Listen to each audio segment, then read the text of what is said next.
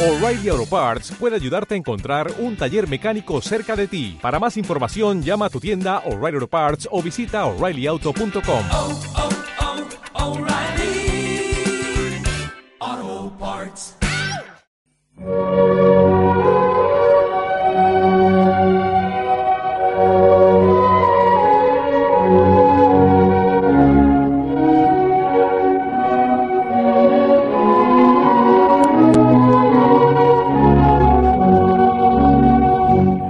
Amada en el amado transformada.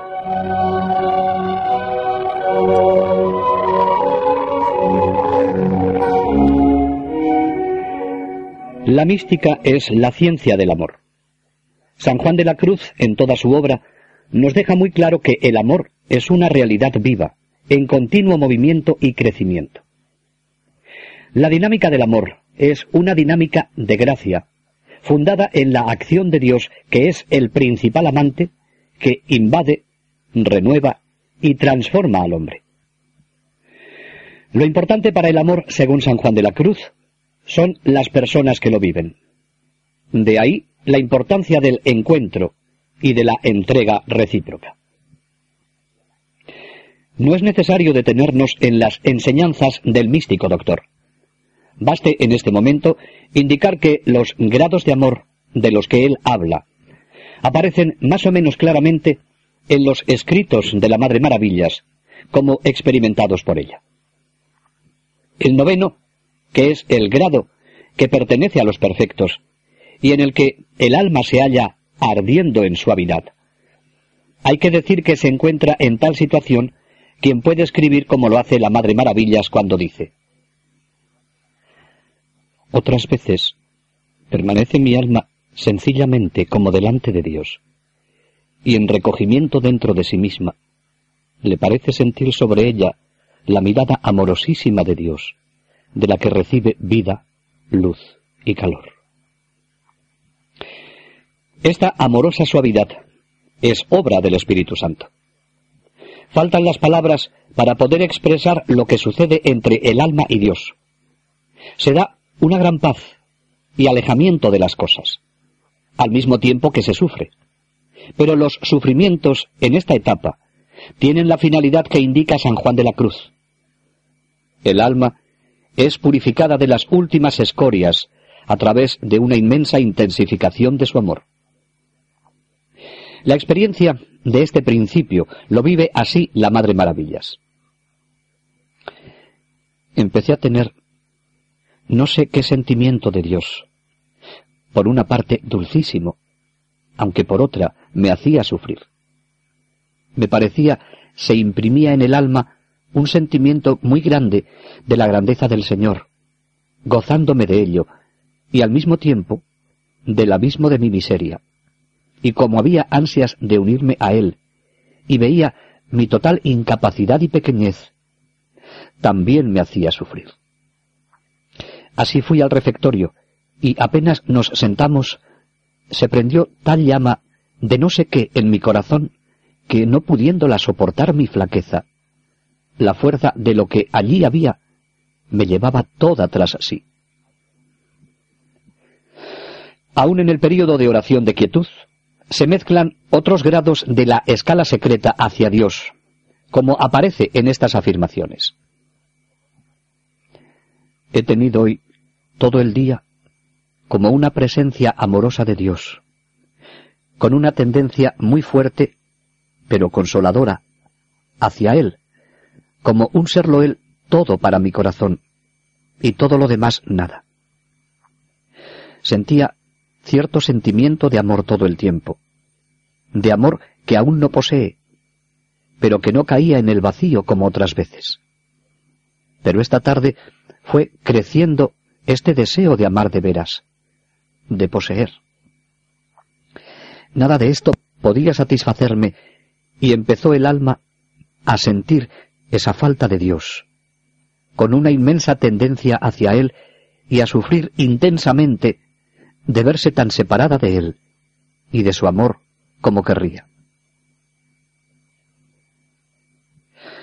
Deja indicado el grado de deseo, ya que sólo le atrae Dios, con desasimiento de todo lo demás, que es nada. Y el grado de tendencia, unido al sufrimiento que le produce el no amar lo bastante al Señor. También es significativo lo que dice en otra parte a este respecto. En la comunión sentí intensísimo el amor. Algo no sensible, sino muy dentro.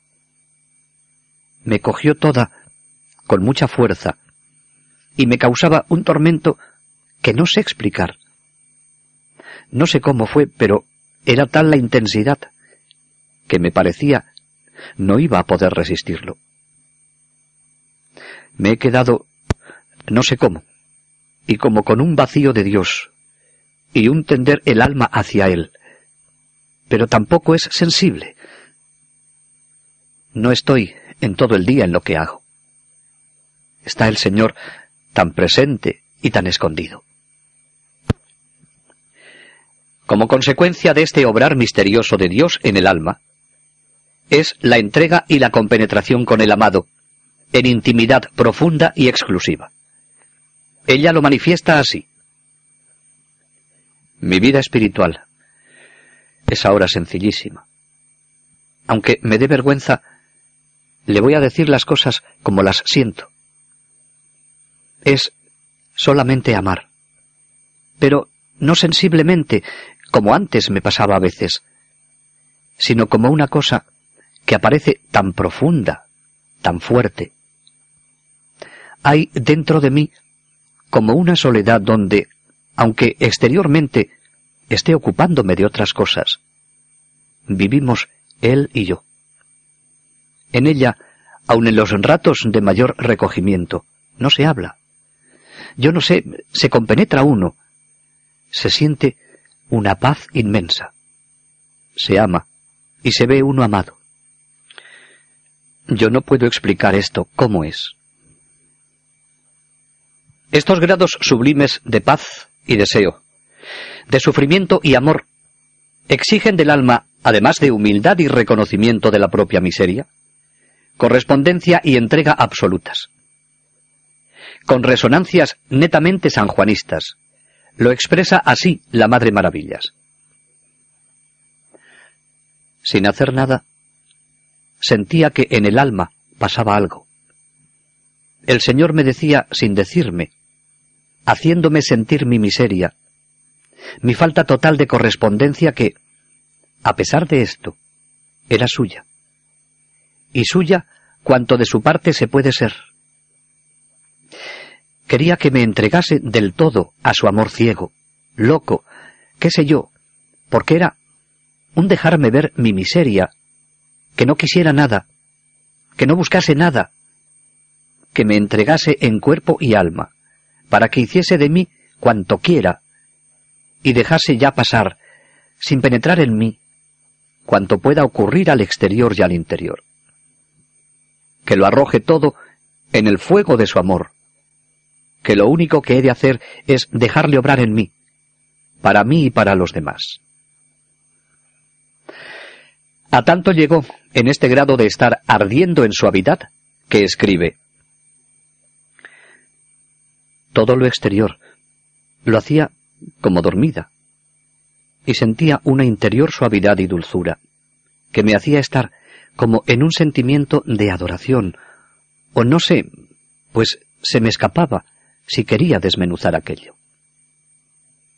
Y más adelante agrega, pasaba parte del día, sintiendo la presencia del Señor de una manera que me era más segura que si viniese una persona a mi lado. He sentido de improviso una como llamada de amor. Parecía como que se levantaba el alma y ya nada. Solo un quedarse con mayor necesidad de Dios y mayor vacío de Él. Estamos en las regiones de la más alta mística.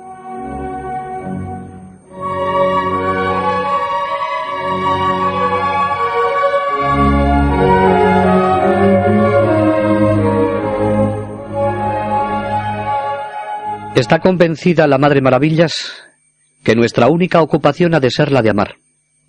y amar cada vez más y mejor. Es como una constante a lo largo de su enseñanza a sus monjas. Así escribe. No olvide ni un momento que su tarea es esta, crecer en el amor, para crecer en la unión. Hacer que el amor sea cada día más generoso, más puro, más digno de Dios, para que así nuestra unión con Él sea más íntima, más estrecha, para que así nuestra unión nos haga vivir cada día más en esa comunión con Cristo Jesús. Y en forma parecida se dirige a otra hermana. Acuérdese, todo su bien está en unirse con Dios por medio del amor. Y hemos de poner por entero nuestro corazón en buscar el amor, no poniendo límites ni medida en nuestro amor, y procurando que nuestra vida venga a ser una continua ocupación de amor. Porque el amor, virtualmente al menos, está influyendo en cuanto pensemos, hablemos o hagamos. Este amor ocupación del que ella habla ha de estar acompañado de la cruz, porque sin cruz no hay santo alguno. En los siguientes textos recoge la doctrina de San Juan de la Cruz hasta con frases literales. Amadísima hija, no quiera otra cosa sino cruz a secas, que es linda cosa. Esto decía nuestro Santo Padre, que bien conocía cuántos bienes se encierran en ella. El que no está dispuesto a sufrirlo todo y a hacer la voluntad del amado, no es digno de llamarse amador. Padecer y ser despreciado por vos. Este era el deseo mayor del Santo Padre, que sea también el suyo. Si tiene mucho amor a Jesucristo, Él le dará parte de su cruz. Este amor que aconseja y enseña a los demás es el que quiere para sí misma, para que su vida quede transformada y convertida en amor, que es lo único importante. Yo, eso es lo que deseo. Crecer en ese divino amor todos los días, todos los momentos, como Él lo desea. Se lo pido mucho y espero me lo ha de conceder a pesar de mí misma. A la priora de uno de sus conventos le dice, Ande, véngase aquí con esta pobre, que la necesita muchísimo, y vamos a dedicarnos a amar y más amar, y en amor toda encendida, tornarle de nuevo a amar. Pues si no viene porque Cristo no sea partidario, pues vamos a hacerlo o a dejarle a Él que lo haga, en Aravaca, en la Aldehuela, o donde Él quiera y de nuevo le brota espontáneamente citar a San Juan de la Cruz. Ámele mucho, que se lo debe. El amor que le han dado no es para holgar, sino para trabajar. Refiriéndose a ella misma dice, ¿saben lo que me pasa? Pues que no querría más que hablar de quien con tanta razón amamos y es todavía más explícita cuando escribe. No sabe que me enamoré del Hijo de María, y cada día y cada segundo me gusta más. Le quiero más y más y más. Es evidente que lo que enseña lo vive. Para ella, amar es su ocupación y su ejercicio. Y este amor la va llevando hasta las más altas cotas de la unión con Dios.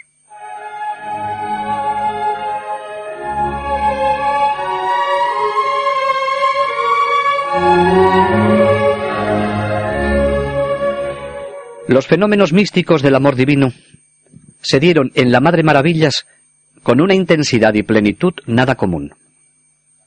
Su experiencia no da lugar a duda, sin que obste a esta certeza lo nebuloso de su situación viadora. En el siguiente párrafo expresa con claridad esa oscuridad que la llama de amor viva ilumina. noto que en esta oscuridad, y sin dejar de estar en ella, se enciende en el alma como un fuego de amor. Yo no sé si es sensible o no, pero algo que con gran fuerza lo invade todo y sin pensamientos, sin nada, no se puede más que dejarse como abrasar de este fuego. Es natural que ante estos hechos pueda escribir. Qué inmenso es el amor y la misericordia de nuestro Dios, que de unas criaturas tan pobres y nada, hace Él siempre que le dejan cosas tan maravillosas. Y efectivamente, el Señor hizo en ella cosas maravillosas por este camino del amor. Así lo pone de manifiesto cuando escribe. Empecé a sentir algo allá dentro. Una como fuerza muy grande de amor. Yo creo que más fuerte que nunca. No hacía nada, ni pensaba nada más que amar.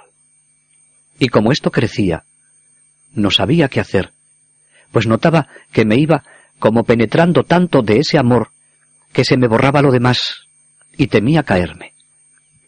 El amor, en esos momentos, es como algo concreto. No me sé explicar. Y luego lo inflamaba aún como no entender entendiendo, que dice en un verso el Santo Padre. Esta llama de amor viva, de tal manera se apoderaba de la Madre Maravillas, que se quedaba sin fuerzas hasta desfallecer. Parece como si se hubiera encendido en el alma un fuego de amor tan fuerte que a cada paso parece no se puede soportar. Es un tormento tener que vivir, que hablar, que ocuparse de tantas cosas que no son Dios puramente. Siente el alma como si se le mostrara un algo de Dios que la hace abrasarse y sentirse realmente como desfallecer. Ni decir, Dios mío, que otras veces me desahoga, puedo hacer. Parece que todo se recoge el interior y se queda todo lo demás hasta sin fuerzas. Como les pasa a todos los místicos, manifiesta que no sabe expresar lo que experimenta. Incluso dice que necesitaría un vocabulario especial. Sin embargo, deja constancia de lo que sucede en su alma y de los efectos de este amor divino. Yo no sé nada de nada. Lo único que noto es que cada vez va como encendiéndose más y más en el alma el amor del Señor. Pero así, a lo tonto, no puedo pensar nada. No puedo hacer la más mínima cosa. Ve, padre, aquí necesitaba el vocabulario especial. El amor va llegando a la cumbre. Así lo expresa ella. Estos días, en la oración, me pareció que el Señor me acercaba a Él, y allí, del incendio de amor que yo veía en su corazón, al acercarme, hacía prender las llamas en este pobre y miserable corazón, que entonces se sentía abrasar en amor. No era viendo nada con los ojos del cuerpo ni los del alma, y sin embargo, me parecía ser, como digo, con toda seguridad. La acción de Dios en su alma va llevándola hacia la unión transformante.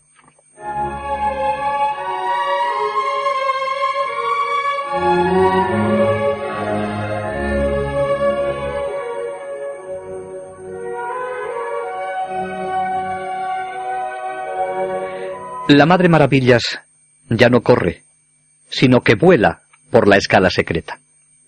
Es la práctica vivencial de lo que ella escribe en una carta.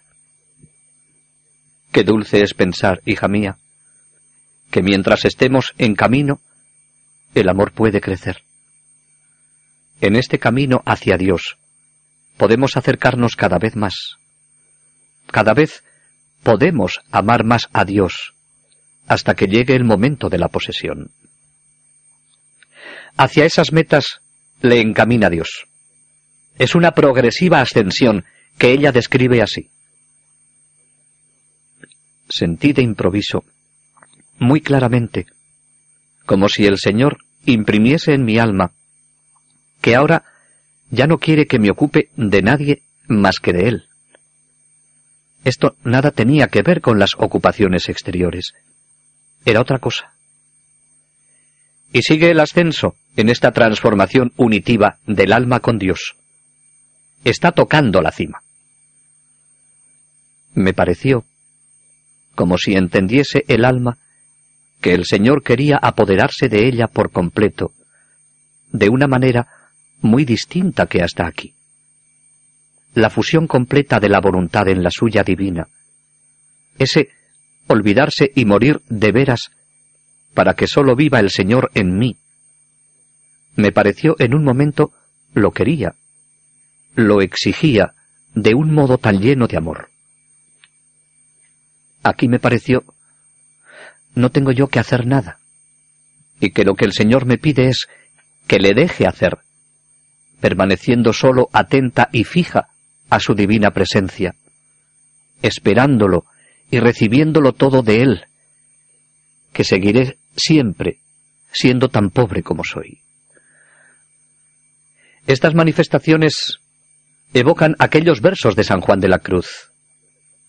Quedéme y olvidéme. O aquel otro de rompe la tela de este dulce encuentro. Y el otro de en mí yo no vivo ya, y sin Dios vivir no puedo. Llega al último grado de unión con Dios, el matrimonio espiritual. De la narración que hace en el siguiente texto, brota sencillez y humilde veracidad. Hay que tener en cuenta que lo escribe en 1938 y los datos que cita coinciden con los ejercicios que hizo en 1934. La lectura del texto nos da idea de la gracia recibida y su sencillez se pone de manifiesto hasta en la prueba que pide al Señor, que es la única vez que la pide. Estando en la misa cantada, y totalmente ajena de ello, sentí de repente un recogimiento interior grande, y entendí, quería el Señor, que me retirase a la soledad, porque quería hacerme verdadera esposa suya. Le contesté que ya lo era por la profesión religiosa, y entendí claramente que esta manera de serlo, que él ahora quería concederme, era una cosa muy distinta. No le parece fácil retirarse a hacer los ejercicios que iban a empezar aquella misma noche. Pero el Señor se lo facilitó. Aunque hacía ya un año que no había hecho ejercicios, me parecía muy difícil con el cargo de prelada decir que iba a entrar aquella misma noche sin haber tomado las providencias que suelen tomarse, cuando me lo propuso y facilitó todo la Madre María Josefa. Los primeros días todo fue recibir gracias y luces del Señor, en tal abundancia, que no sabía lo que me pasaba. Me parecía también entender que muchas de estas luces no me las daba solo para mí, sino para poder guiar a mis hermanas. Y recuerdo especialmente sobre aquello de mis delicias son estar con los hijos de los hombres, como si quisiera yo le procurase estas delicias, ocupándome de las almas y ofreciéndome por ellas. En esto entendí también otras cosas. Yo estaba muy impresionada con todo lo que me estaba sucediendo. Pero aquella gracia tan grande que se me había anunciado, se me hacía imposible de creer pudiese ser a mí, siendo la que era por parecerme, como me lo parece ahora, que sólo lo puede el Señor conceder cuando el alma está en otro grado de perfección muy distinto, y como por otra parte Yo estaba tan segura que me había pasado todo aquello, y no era imaginación. Pedí al Señor, por primera vez en mi vida, me diese una prueba. Y sería, me viniese por algún lado, una estampa de la Santísima Virgen, dando su divino Hijo al alma. El día que salí de ejercicios, me encontré con la Madre María Josefa. Y lo que nunca había hecho, pensando era el último año que pasaba conmigo, me había hecho hacer una estampa de la Santísima Virgen con el niño en los desposorios de Santa Catalina, a quien habían quitado la aureola y vestido de carmelita. ¿Qué fue todo esto? ¿Un engaño del demonio o una inmensa infidelidad mía? Mucho me ha costado decírselo, padre, pero ahora me alegro mucho, pues si es lo primero, no creo pudo hacerme ningún daño, pero si lo segundo, no creo debía estar así, sin manifestárselo. Siempre la misma nota característica a lo largo de su vida. La humildad y la desconfianza en sí. Y cuando está llegando al término de la ascensión, es su actitud habitual. Pocas almas llegan a estas alturas, no porque Dios no quiera, que Él querría llegasen todas. Pero no todas están dispuestas a caminar por la senda estrecha que lleva a esta unión transformante. Quienes han recogido los hechos más sobresalientes de la experiencia mística de la Madre Maravillas, basándose en sus escritos, llegan a la siguiente conclusión. El Señor dispensó a la Madre Maravillas multitud de gracias sobrenaturales hasta llevarla a las regiones más altas de la mística. Fue un alma privilegiada que gozó del amor de Dios en grado sumo, a tenor de lo que es posible, según la humana limitación. Pasando por los distintos grados de unión con Dios, subió hasta el más sublime y elevado, que es el matrimonio espiritual. El príncipe de los místicos ocupó un lugar destacado como su guía en esta escala secreta de ascensión al amor y la unión con Dios, en esta oscuridad viadora, hasta poder cantar los versos inmortales. Oh noche, que juntaste amado con amada, amada en el amado transformada. Este estado no constituye la vida eterna, sino que es una mera penumbra en comparación con el término deseado. Por eso, el matrimonio espiritual conserva para el alma el carácter de un camino que se remonta hacia Dios. Posee a Dios en medio de la penumbra. La fe viva que la esclarece despierta en ella cada día el deseo de más luz.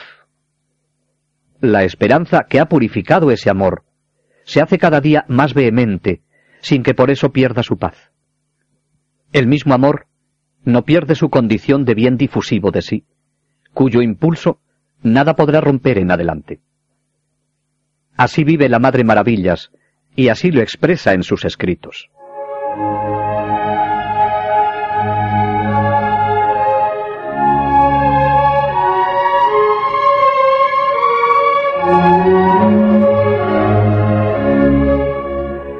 La Iglesia, a través de los encargados de realizar el estudio sobre los escritos de la Madre Maravillas, nos dan una conclusión global breve de todos ellos. El estudio de los escritos de la Madre Maravillas de Jesús pone de relieve sus eximias cualidades humanas, sus incomparables virtudes religiosas y una enseñanza doctrinal de valía perenne dentro de la más pura ortodoxia. Se nos muestra amante de los suyos, de su tierra, de sus gentes y costumbres, con el don de la adaptabilidad a su ambiente y circunstancias. Es tremendamente femenina, cariñosa, jovial, alegre y con un desarrollado sentido del humor. Los defectos e imperfecciones no pasan de ser más que pequeñas briznas inherentes a la humana naturaleza. Como religiosa, es observante, nada apegada a cargos o alabanzas. humilde, pobre, mortificada, y llenando plenamente su vocación de Carmelita descalza. En cuanto fundadora, jamás buscó su complacencia personal, sino que sólo pretendió la gloria de Dios y la salvación de las almas.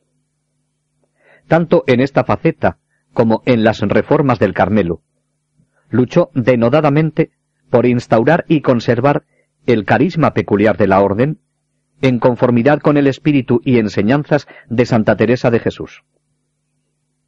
Desde el punto de vista espiritual, alcanzó los más altos grados de la unión mística. Tuvo por modelo, de manera primordial, a San Juan de la Cruz, cuyas orientaciones enseñó y vivió.